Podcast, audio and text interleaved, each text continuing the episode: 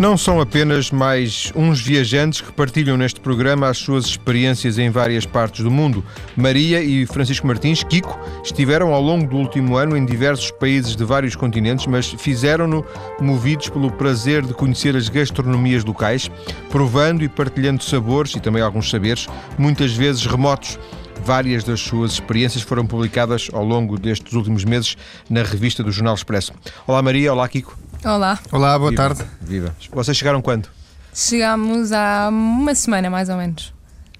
Eh, publicaram a última crónica agora, neste sábado ou não? Sim, no sábado, no sábado. Não este sábado, o outro sábado anterior. Sim, portanto, portanto, este- oito dias e- antes deste sábado. Portanto, chegaram, saiu a última crónica e de alguma forma está encerrada esta viagem ou esta viagem ainda tem, ainda tem muito que se lhe diga?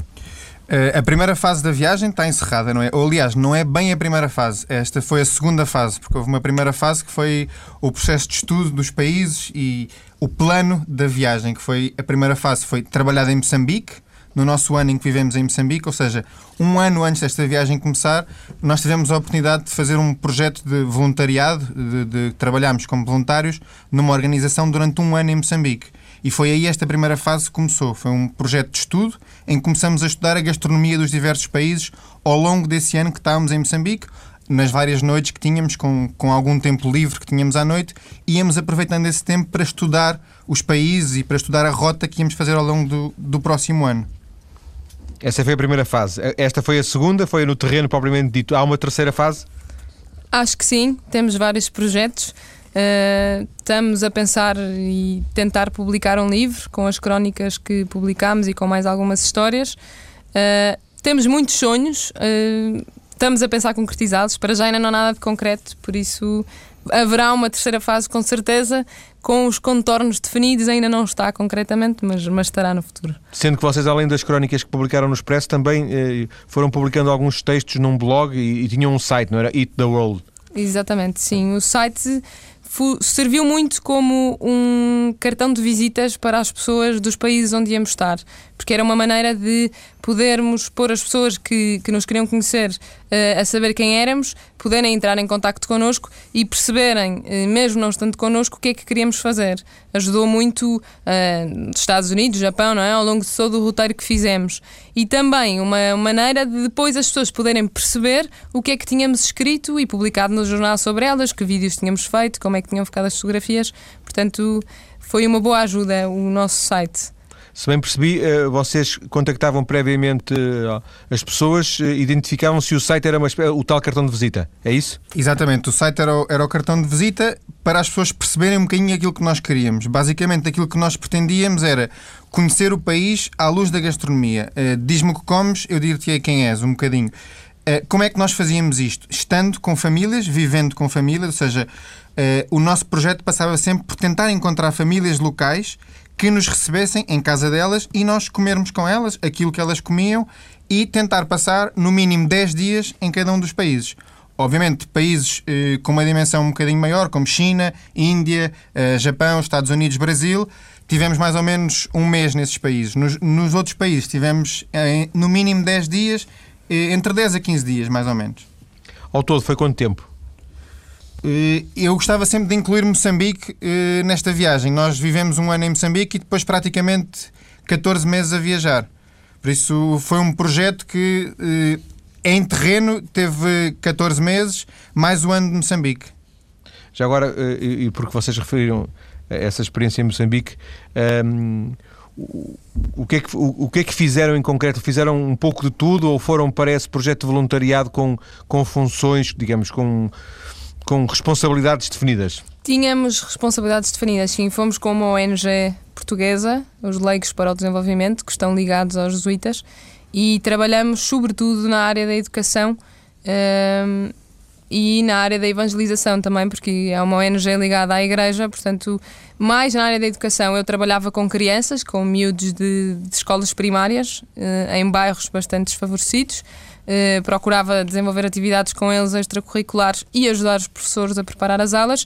E o Kiko trabalhava num centro para jovens Uh, onde eles podiam encontrar não só um lugar para estudar e uma biblioteca onde podiam consultar livros, mas também onde recebiam algumas ferramentas úteis para o futuro, como tinham cursos de informática, aprendiam a funcionar com a internet e também atividades culturais como debates, ver filmes, etc. Um bocado promover uh, a educação de alguma forma, eh, se para a Maria eh, essa área mais educacional não está muito afastada da, da, da forma, da, digamos, da, da, atividade como jornalista, para o Kiko, que é, que é cozinheiro, eh, já será um bocado mais estranho, não?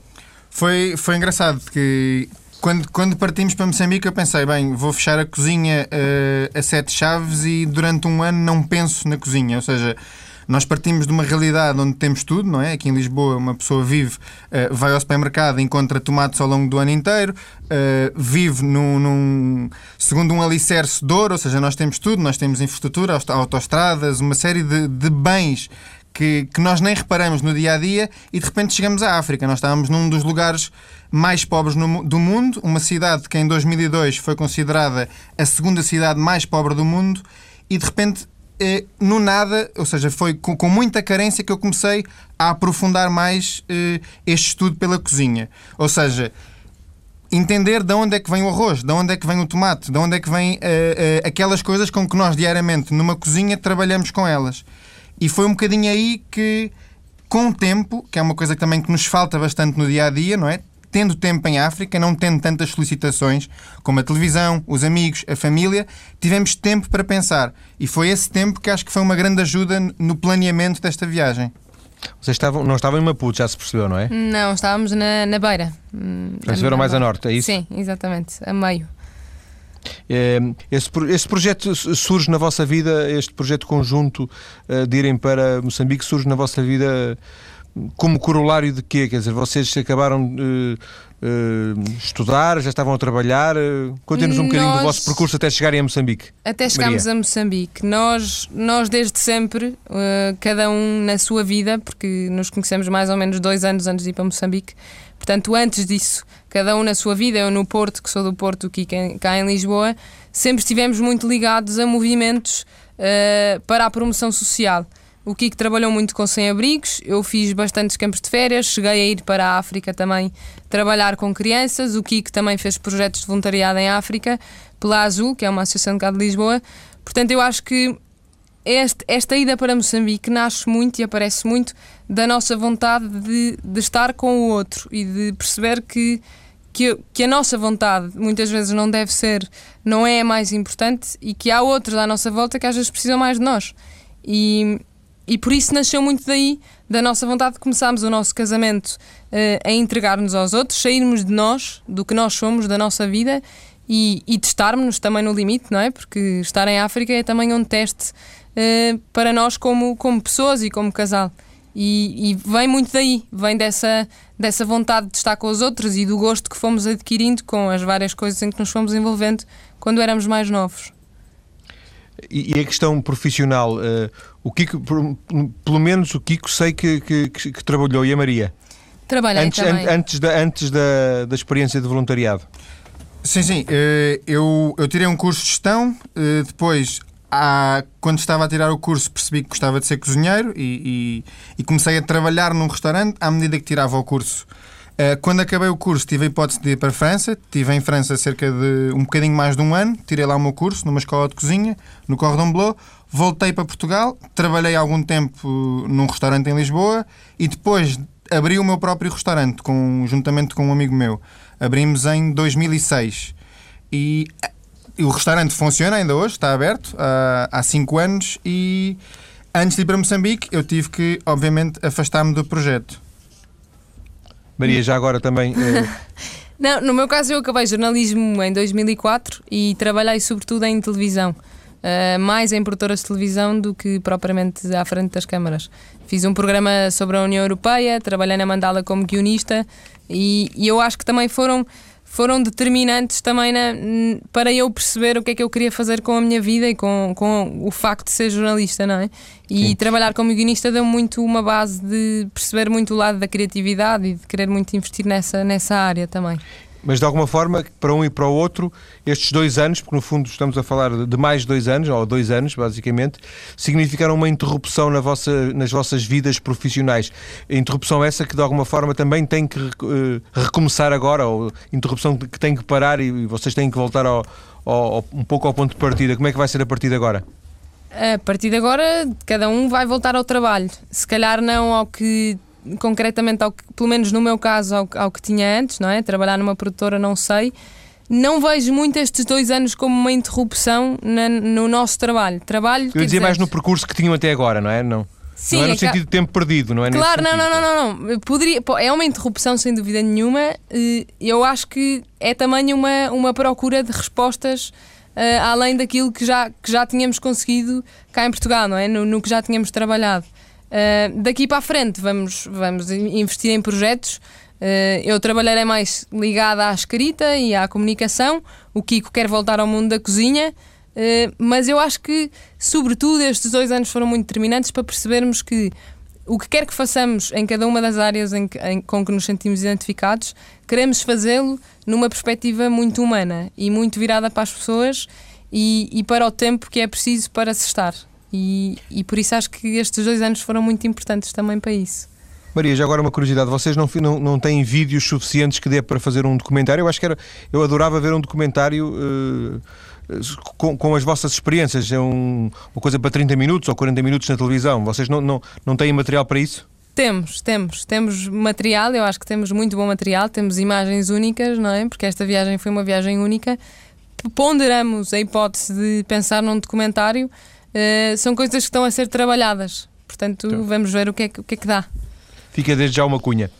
Para fecharmos esta primeira parte e depois na, na, segunda parte é que vamos, vamos experimentar os vossos sabores, os sabores dessa, da, da, viagem. Queria, mais, queria perguntar ainda relacionado com a preparação da primeira para a segunda fase, ou seja, voltando a Moçambique, se foi o Kiko eh, por ser cozinheiro que empurrou a Maria para esta viagem eh, ou se a Maria também tinha curiosidade de, de, de conhecer.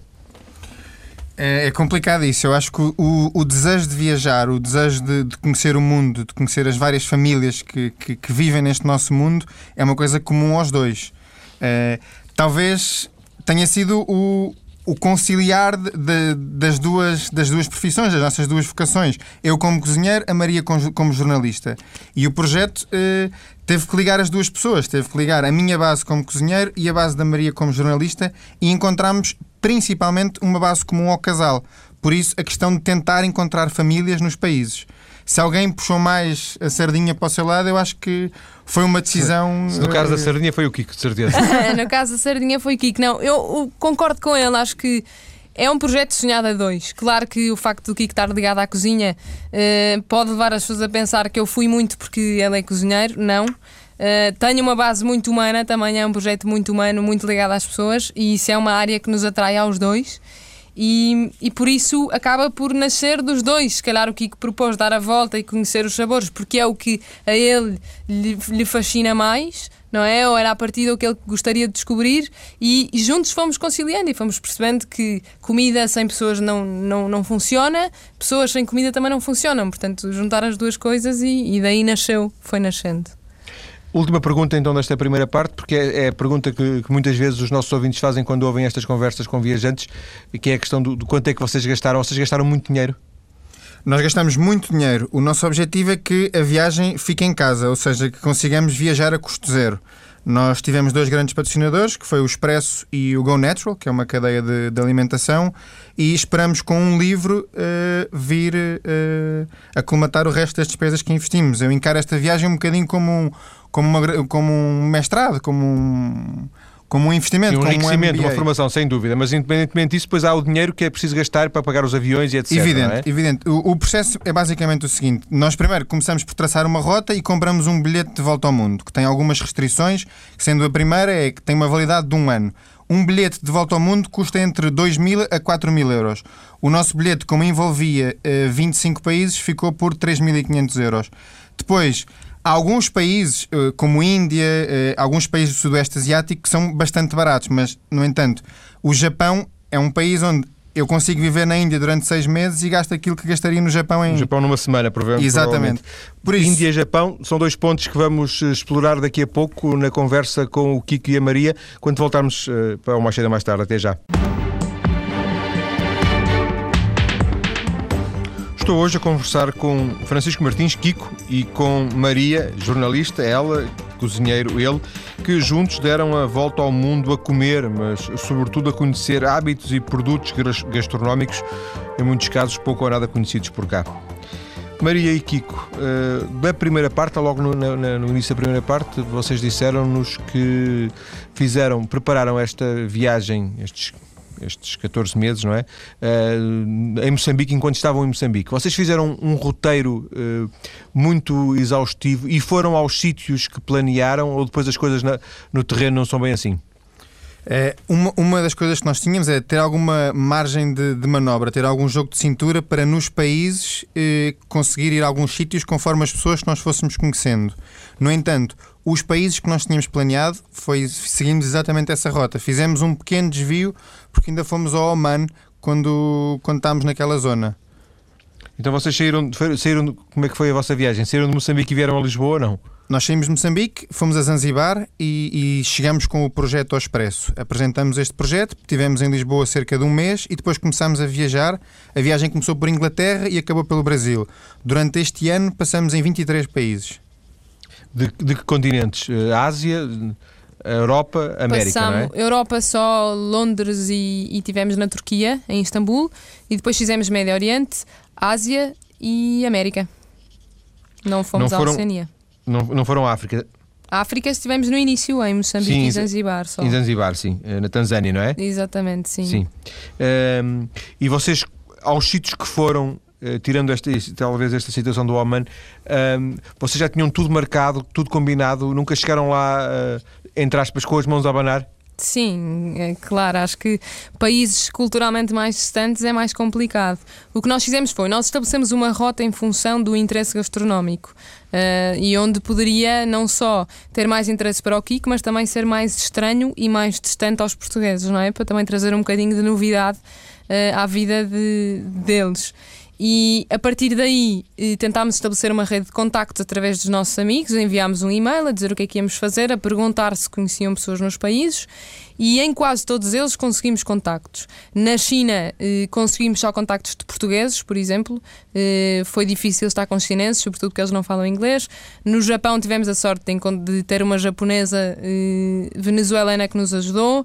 Eh, no Nepal eh, estávamos de mãos a abanar, mas à última apareceu um amigo de alguém que tinha tirado o MBA com um amigo nosso, então apareciam assim uns de surpresa, outros pela internet, outros em que foi completamente à descoberta, assim, que era chegar aos sítios e começar a pensar o que é que fazia mais sentido e, e começar a perguntar e a falar com as pessoas. E, e é mesmo giro porque naturalmente vão-se estabelecendo relações próximas e muito engraçadas. Mas acabou, em alguns, algum dos sítios tiveram que ficar em hotéis ou, ou conseguiram sempre ficar em casas uh, de pessoas que vos acolheram? Eh, em quase todos os sítios, nós, para além de estarmos com as famílias, gostávamos sempre de ter um ou dois dias eh, numa guest house ou assim num, num, num, hotel económico, de forma a também termos o nosso espaço de casal, que era um bocadinho complicado, nós passámos só de família em família, de ter aquela privacidade que também nós precisávamos para o trabalho que estávamos a fazer e, e também para nós, como casal, também era importante conseguirmos parar entre famílias. Por isso tentávamos sempre guardar um ou dois dias para nós. Até porque devia ser um pouco estranho, vocês eh, permanentemente estavam com pessoas que nunca conheciam e quando, quando, quando começavam a conhecer vinham embora, não era? Exatamente. Por exemplo, eh, no Oman entramos numa casa de uma família árabe e, e, e nem conhecemos a família, não é? Conhecemos o, os homens da família. E há, há muitas histórias engraçadas eh, consoante os países, consoante as culturas, consoante como é que as várias culturas, como é que as várias identidades culturais vivem a gastronomia, vivem o estar à mesa, como é que um japonês vive o estar à mesa que é totalmente distinto de um nepalês e, e por sua vez de um peruano. Foi um bocadinho isto que nós gostaríamos de experimentar, de estar à mesa com, com, com estas várias pessoas do mundo. E qual era a motivação das pessoas que vos recebiam? Era que vocês lhes contassem histórias sobre o que estavam a ver ou, ou que vos falassem de Portugal? Eu acho que as pessoas tinham muito orgulho em falar da, da, da sua gastronomia. Eu acho que nós temos uma tendência a, a, a, ter muito orgulho, não é? É muito raro perguntarmos a um português, eh, vai-nos começar a falar do bacalhau, do, de, de, dos doces conventuais. Há um orgulho muito grande naquilo que o nosso país produz a nível gastronómico. E nós sentimos muito isso, desde as gastronomias eh, menos diversificadas, com menos interesses a nível de produtos, as mais pobres, havia um orgulho intrínseco nas pessoas de, de falar da matapa eh, moçambicana. Há um orgulho muito grande do, do moçambicano quando fala na sua matapa, nos seus camarões. Eh, há um orgulho muito grande e, e, o, e o interesse principal das pessoas era falar, comentar e dar-nos a comer aquilo que eles comiam. E por falar em coisas estranhas, uh, houve, havia coisas estranhas que vocês eh, descobriram e comeram, mas que eram só estranhas de nome, tinham assim nomes eh, esquisitos. Havia outras coisas, porventura, que eram mesmo estranhas ou não? Há coisas muito estranhas, não é? Nós portugueses também comemos coisas muito estranhas para outras pessoas, não é? Desde os caracóis, a, tripas enfarinhadas. É, exatamente. E... Há uma panóplia de, de, coisas que os portugueses comem que para o resto do mundo é muito estranho. Por exemplo, uma história: nós estávamos nas Filipinas, no norte das Filipinas, com uma família de, de, de filipinos e eu estava a perguntar à senhora qual era o prato mais estranho que ela já tinha comido. E ela dizia-me que era uma coisa do mar com uma série de tentáculos, assim, uma coisa estranha num, num, num formato estranho. Ela estava-se a referir a polvo e, no entanto, o que estava na mesa para o nosso jantar era cão, era, era cachorro cozinhado de, de uma forma filipina, que é com molho de soja, com uma cebola e com um bocadinho de gengibre e alho. E esse era o nosso jantar, que era cão, e ela estava-me a dizer que o mais estranho que tinha comido e tinha visto era polvo. Por isso é uma das coisas fantásticas. Uh, e só, há, há 500 razões para vos invejar, mas uh, uma das razões mais, eh, fantásticas é que se aprende esse relativismo cultural, não é? Nós achamos sempre que nós temos, temos, sabemos tudo ou, ou ou, podemos ter acesso a tudo e depois, quando nos confrontamos com outras realidades, percebemos que afinal somos apenas uma parte de, de qualquer coisa, de um processo qualquer, não é? Portanto, totalmente, totalmente. não somos nem mais nem menos. Sim. Exatamente, exatamente. É muito aquele sentimento de nós, o, o, que nós comemos ou aquilo que não se come em Portugal é, é socialmente aceito como uma coisa errada, não é? E chegamos lá fora e depois percebemos que afinal temos que relativizar e temos que perceber que no México se come minhocas e se comem grilos e, e, e se nós queremos estar com eles e, e realmente queremos provar pratos típicos, também temos que provar esse outro lado de uma coisa que a nós nunca na vida iríamos comer em Portugal, nem, nem nos passava pela cabeça. Portanto, eu acho que esta viagem é também muito isso, é não só a descoberta gastronómica pelos sabores diferentes e pela, pelas culturas diferentes e pelos hábitos diferentes, mas também muito um, um choque cultural no bom sentido de nos ensinar a abrir-nos mais ao mundo, a aceitar mais o que há de diferente e a perceber que às vezes aquilo que nós achamos que é o certo nem sempre é o certo. E então é, é por aí, é, também foi muito importante. Vocês comeram tudo o que vos puseram na mesa ou houve algum momento em que tiveram que uh, desistir? É, é, minhocas, gafanhotos, grilos, ratinhos da Índia, é, a gente foi até aí. Agora, por exemplo, um cão é uma coisa que, eu, que nós não conseguimos é demasiado. Talvez haja um preconceito, não é? Nós entendemos um cão como um, como um animal de estimação, alguém com que temos um, um laço afetivo e nós temos laços afetivos com cães, por isso para nós é, é, é muito complicado. Agora, um, uma minhoca, um gafanhoto, um, coelhinho da Índia. Eh, é uma coisa que nós conseguimos provar e algumas delas são muito saborosas. Por exemplo, uma minhoca, para além de saborosa, é nutritiva. Obviamente que nos faz muita impressão, mas é uma coisa que no México, por exemplo, as pessoas comem salteado com manteiga, é, é muito crocante por fora e, e, e, cremoso por dentro. Se nós, não, se nós pusermos à boca sem saber que aquilo é uma minhoca, se calhar muitas das pessoas até são capazes de gostar. E foi, e foi difícil explicar a, nas Filipinas que porque é que vocês não. explicar aos vossos interlocutores ou àqueles que vos recebiam porque é que vocês não estavam a comer o cão? É muito complicado. É muito complicado uh, uh, as pessoas uh, perceberem isso, que elas estão determinadas tal como é complicado para nós entendermos como eles comem cão, não é? é, é ou tal é. como é complicado para eles perceberem porque é que nós comemos polvo ou porque é que comemos orelha de porco ou pata de porco ou o que seja, não é? Sim. E, portanto, vale para os dois lados e eu acho que para eles também é, uma, é, um, é um crescimento e é um, um ganho o estarem connosco também por isso, por conhecerem outro lado, por perceberem que há outras pessoas que, que para quem o cão não tem aquele valor alimentar, mas sim um valor afetivo. Então é, é engraçado. Kiko, de, de tudo o que comeu, o que é que gostou mais? Eu gosto de muitas coisas simples. Uh, acho que a grande sabedoria da gastronomia e, e, e é a simplicidade. Uh, talvez a gastronomia que mais me encantou uh, seja a japonesa. a japonesa a, a, gastronomia asiática toda ela é muito interessante e muito rica e muito diversificada. a gastronomia japonesa, para mim, é algo mais do que alimentação. Entende-se a gastronomia como até uma arte, uma coisa espiritual. Há, um, há uma ligação diferente das pessoas com a gastronomia. E em concreto, quer dizer, imagino as coisas mais ou menos convencionais do, do Japão, que, que, hoje em dia também já, já começam a ser relativamente banais, mas foram encontrar no Japão alguma coisa diferente? Eu fui encontrar. Há uma série de produtos diferentes que, que, infelizmente, nós não os conseguimos receber com a mesma frescura. No entanto, aquilo que me chocou mais no Japão foi fazer as coisas simples. É um peixe, eh, eh, um bocadinho de arroz e um molho de soja. Mas a mais, a mais alta qualidade possível nisso e a forma melhor de o confeccionar. Foi isso que eu senti. Nós aqui temos tendência eh, a utilizar uma série de, de artimanhas no sushi e, e, na preparação de outras coisas que lá não se utiliza. Maria, o que é que, de tudo que comeu, o que é que gostou mais? Hum, sou obrigada a concordar um bocadinho com o Kiko. Eh, quer dizer, a gastronomia japonesa é uma gastronomia que, que, que, já me fascinava bastante e acho que não só por ter estado no Japão e ter percebido que é realmente deliciosa, mas também muita experiência que nós vemos no Japão, porque eu acho que isso também traz muito sabor aos pratos. Portanto, a gastronomia japonesa é muito interessante. Eh, a mim, um país também que me tocou muito foi o Nepal. Eh, que tenha uma gastronomia do dia a dia muito pobre, a alimentação deles é bastante é básica, mas depois investem muito em dias de festa, têm pratos muito interessantes para os dias de festa. E acho que ao longo desta viagem o sabor das coisas não se mede só pelo sabor delas em si, mas também muito pelo, por tudo o que envolve, não é? A parte social que há em torno de uma refeição, em torno da partilha de alguma coisa. Uh, mas assim, a nível de comida puro e duro, acho que a comida japonesa foi a que, mais, a que, mais, a que eu mais gostei. Em reforço a isso que, a isso que a Maria gostava agora mesmo a dizer, que da, uh, da componente cultural, mental até que, que, a, que a comida, que a gastronomia tem, eu recordo uma crónica, uma das últimas, em que vocês falavam do açaí, Acho que é assim que se diz, não é? É, Exatamente. Aí, sim. É, e, e, e um certo, uma certa. Não sei se a palavra é melhor, porque estou, estou, estou, a fazer isto de memória. Uma certa indignação que as pessoas locais tinham, eh, penso que no norte do Brasil, relativamente a, a tratar mal o açaí. Sim. Ou seja, o açaí é mais do que uma comida, não é? Não. Completamente. O açaí é uma, é uma tradição que vem de, desde sempre, não é? Dos índios.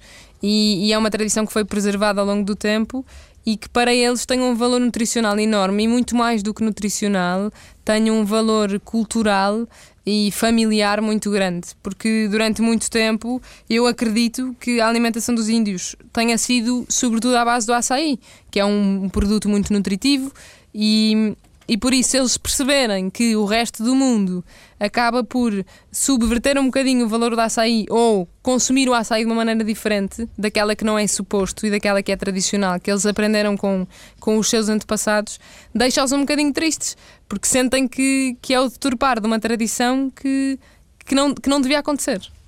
O açaí é um fruto? O açaí é uma semente de, de, de uma árvore de, de, de qual uh, entra num processo e sai uh, essa parte mais arroxeada e depois fica a semente que, que se utiliza para colares, para uma série de outras coisas. E isso é, foi no Amazonas, não? É, isso é na região do Amazonas. É, apanha uma parte do Pará, no norte do Brasil, e a parte de, de do Amazonas. Eu gostava só de continuar que ele estava, estava a explicar a Maria. Acho que o, o sabor da comida é, não pode ser dissociável de, de, de, da envolvente, não é? Nós pensamos qual é que foi a nossa melhor refeição até hoje, sem dúvida que a nossa melhor refeição foi aquela que partilhamos com a família, partilhamos com amigos e, e teve sempre ligada a algum acontecimento. O, o, sabor da comida é muito mais do que, do que o seu próprio gosto. Há, há uma envolvente eh, fundamental que dá o sabor a ela. Por isso, para nós, dizer se gostamos mais deste ou mais daquele é complicado. Não podemos nunca esquecer o Japão, porque para nós foi foi, foi incrível, foi um país que, que, que, nos marcou muito, principalmente porque conseguimos viver com uma família japonesa e estar com eles eh, como eles vivem, dormir como eles dormem, na, na cama que eles dormem e fazer o dia a dia com eles. Por isso teve, teve uma envolvente também muito afetiva que criamos com essa família. E já agora a maior desilusão? A maior Se é que houve uma grande desilusão? Uh, maior desilusão. Eu acho que não houve uma maior desilusão, houve algum cansaço uh, no final da viagem já. Quando entramos na América do Sul, já estávamos bastante cansados. Depois de nove meses de viagem, uh, passando de famílias para famílias, é uma viagem muito desgastante, porque implica constantemente estar a explicar a viagem, uh, estar sempre à mesa, estar a partilhar, a receber, isso foi muito cansativo. Uma desilusão, desilusão, não, não. Acho que não existiu, porque também sinto muito que, que nós partimos para esta viagem muito abertos ao que ia acontecer e tentámos, dentro da, do possível, não é? Não criar muitas. Não, não, não ter muitas ideias pré-concebidas ou não, não ir com muito, muitas ideias já pensadas. E portanto, eu acho que quando se parte aberto a receber aquilo que vier uh, e a viver aquilo que vier, uh, a, a, palavra desilusão ou o sentimento de desilusão acaba por deixar de fazer sentido. E, e acho que isso é o mais importante. Acho que, que é essa abertura que faz a diferença a abertura a outra abertura ao mundo perceber que há outras coisas. Sim, sem dúvida. E, e para fecharmos, eh, se, se, se, do ponto de vista humano, do, do, enriquecimento eh, cultural, mental, isso não há dúvida nenhuma que vocês eh, terão vindo muito mais ricos, também queria saber se o Kiko se considera melhor cozinheiro depois desta viagem. Não, é, é, muito complicado. Não sou eu que posso responder essa pergunta. Acho que vão ter que ser as pessoas que, que, que provem. Vão ter a oportunidade de provar, é isso? Sim, eu acho que, que neste momento é mais complicado para mim cozinhar. Apesar de, de, de ter conhecido mais coisas, é mais complicado cozinhar. Há, há, há mais sabores que eu, que eu conheço e, e há um, um respeito maior pelos produtos que eu tenho. E, e, principalmente isso. Antigamente era mais fácil pegar numa batata, esmigalhá-la, colocar o wasabi e servir com uma posta de salmão. Hoje em dia é uma coisa que eu não consigo fazer, porque há uma identidade cultural no wasabi e, e há uma identidade cultural na batata, e elas vêm de, de, de lugares no mundo. Diferentes. O wasabi é um molho japonês, não é? O wasabi é, uma, é, um, é um primo da, da, da, do raban, da, da raiz forte, e, que, que, vem do Japão, até tem, um, tem alguns laços com Portugal muito grande, e a batata vem dos Andes, vem, vem do, do Peru, do Chile. Há uma discussão entre eles. E por isso. É, é, esta ligação da comida de fusão e dessas coisas, para mim ainda eu preciso de algum tempo para mastigar para, e para, para digerir. Para uh, fundir isso tudo. Agradeço à Maria, agradeço ao Kiko terem vindo à TSF para pouco tempo depois de terem chegado desta longa aventura, nos uh, terem, vindo, terem vindo partilhar connosco esta, uh, alguns pontos desta experiência. Obrigado a ambos. Obrigada. Obrigado.